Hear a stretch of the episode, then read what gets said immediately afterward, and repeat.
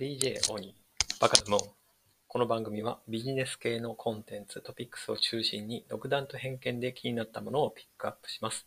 必ずしも世間的に旬なものとは限りませんので、あしからず。それでは、スタートです。はい、本日は、育児は子供のお世話ではないというテーマで話をしたいと思います。えー育児は仕事の役に立つというですね、えー新書、公文写真書がありまして、えサブタイトルが、ワンオペ育児からチーム育児へというふうなサブタイトルになっています。えー著者はお二方いらっしゃいまして、えー浜谷優子さんっていう方ですね。えー現在は経営、えー教育事業に携わるとともに働く大人の学びに関する研究を続けていると。えーもう一方が中原淳さん、えーで、この当時は東京大学大学総合教育研究センター准教授、えー現在は立教大学の方で、えー教鞭を取られているようです。はい、えーこの中でですね、えーワンオペ育児からチーム育児へというふうなあことが、まあ、この本のメインのテーマだと思うんですけれども、はい、この中の第2章のところにですね、えまさにワンオペ育児からチーム育児へというふうな章があります。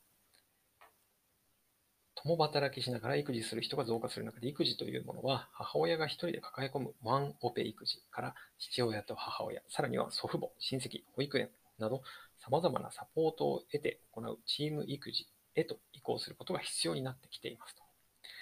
いうことで、夫婦を中心とする育児を支えるメンバーをチームと捉え直して新たな視点で育児を考えていくというふうな内容になっています。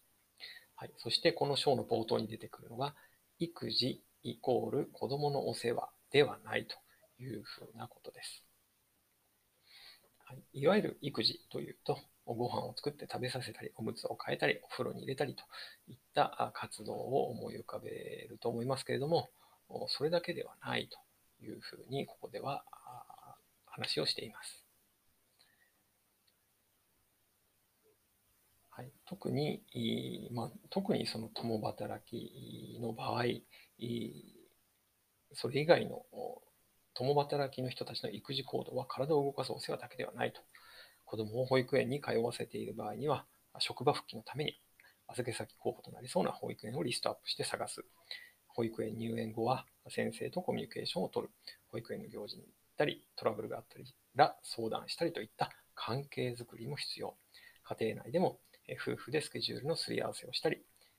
お互いの家事・育児の分担を見直すために相談したり、子供と直接接するだけではなくて、育児に関わる周りのメンバーや施設とのやり取り、調整、コミュニケーションも育児の一環となっていると。そうした活動のことを体制づくり、育児の体制づくりと呼んでいると。共働き育児の場合は、この体制づくりが大きなウェイトを占めるのではないかというふうなことです。はい、この本の中には図図表としてチーム育児の概要というものが出てるんですけれども、今あ言ったようなですね、育児の体制づくりというのが、あまあ、土台にあって初めて育児の実行というのが実現するというふうな、えー説明になっています。で、その育児の体制づくりというのが3つあるというふうに述べられていて、1つ目が共同の計画と実践ということで、家庭内での育児、家事役割分担の計画や状況把握、見直し、それから、え2つ目が育児情報の共有ということで、育児をめぐる家庭内での情報共有や育児方針の話し合い、そして3つ目が家庭外との連携ということで、家庭外の育児支援サービス提供者との関係構築や日々の連携ということですね。はい、これが育児の体制づくりとしてベースにあって、初めてその上の育児の実行、子供の世話、子供との遊び、家事というものが成り立つというふうに述べられています。まあ、つまりこう、こういうふうに分解して、えー育児というものを考えると、やはりこれを一人でこなすというのはあ全く現実的ではなくて、えーチームとしてその体制をきちんと作って、まあ、理解をして、その上で、えーまあ、子育ての実行、育児の実行ということで、子供の世話だとか、遊び、家事に、を、まあ、実現すると。いうふうなことが、ここでは説明されています。はい。そしてもう一つ、まあ、私も、ワーパパなので、えー、この著者の一人、中原淳さんがですね、中原式パパデーの乗り切り方というふうなことが書かれています。はい。そうですね。まあ、いつも、まあ、うちでもありますけども、ママがいいとかっていうふうなこともありますけれども、えー、中原さんの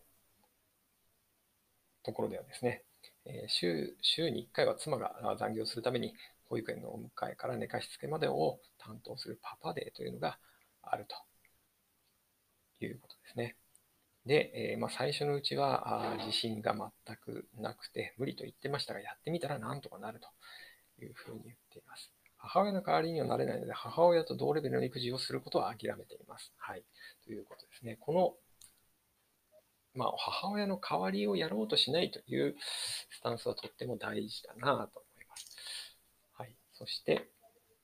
そうですね。えー、パパデーで大事なことは頑張らないこと。夕飯の献立はいつも焼き鳥、ラーメン、親子丼、ハンバーグ、ロコモコのどれかですと。まあ、要するに簡単なもので、しかも子供の食いつきが良いメニューにしていますいうことですね。はい。はい。私もそうですね。えー、まあ、今、4歳の、ま幼稚園の娘がいるんですけども、えー、まあ、何がいい、あの、ご飯ね、何がいいと聞くと、大体こう、オムライスかサンドイッチっていうふうに言うので、大体それをあのリクエストに応じて作ります。昨日オムライスだったからあ、今日はサンドイッチね、みたいな感じになるんですけども、まあ、それはそれで、えー、いいかなと思いますし、まあ、今、もうね、オムライスなんかも、え冷凍食品を使って、あとはまあ卵をね、えー、冷凍食品のチキンライスを使って、えー、卵をまあ乗っけるだけというか、卵を焼いて、えー、乗っけてあげて、あとケチャップでね、アンパンマン書いたりすれば、あ子供もお喜びです。まあ、ちなみに、あの、うちの中学生もオムライス大好きなので、えー、オムライスで、えー、はい、なんとかなるというふうな感じです。はいいかがでしたでしょうか？えー、ワンオペ育児なってませんか？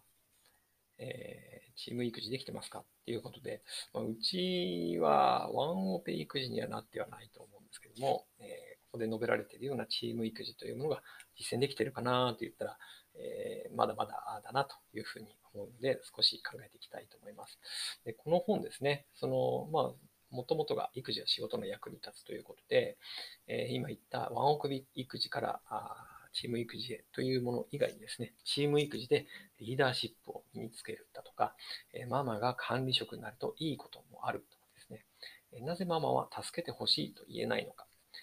日本の働き方は共働き世帯が変えていくというふうな章もありますので、ぜひ機会があったら読んでみていただけたらなと思います。で、まあ、これ時間がない方もですね、それぞれの章の後にですね、この中原淳さんが、えー、まあ、1ページ、ちょうど1ページぐらいでですね、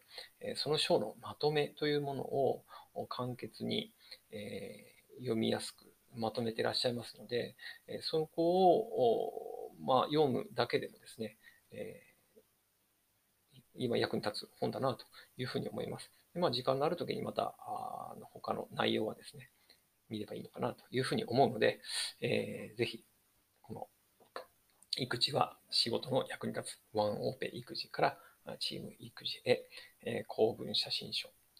著者は浜谷優子さんと中原淳さんの本ですね、えー、読んでみていただけたらなというふうに思います。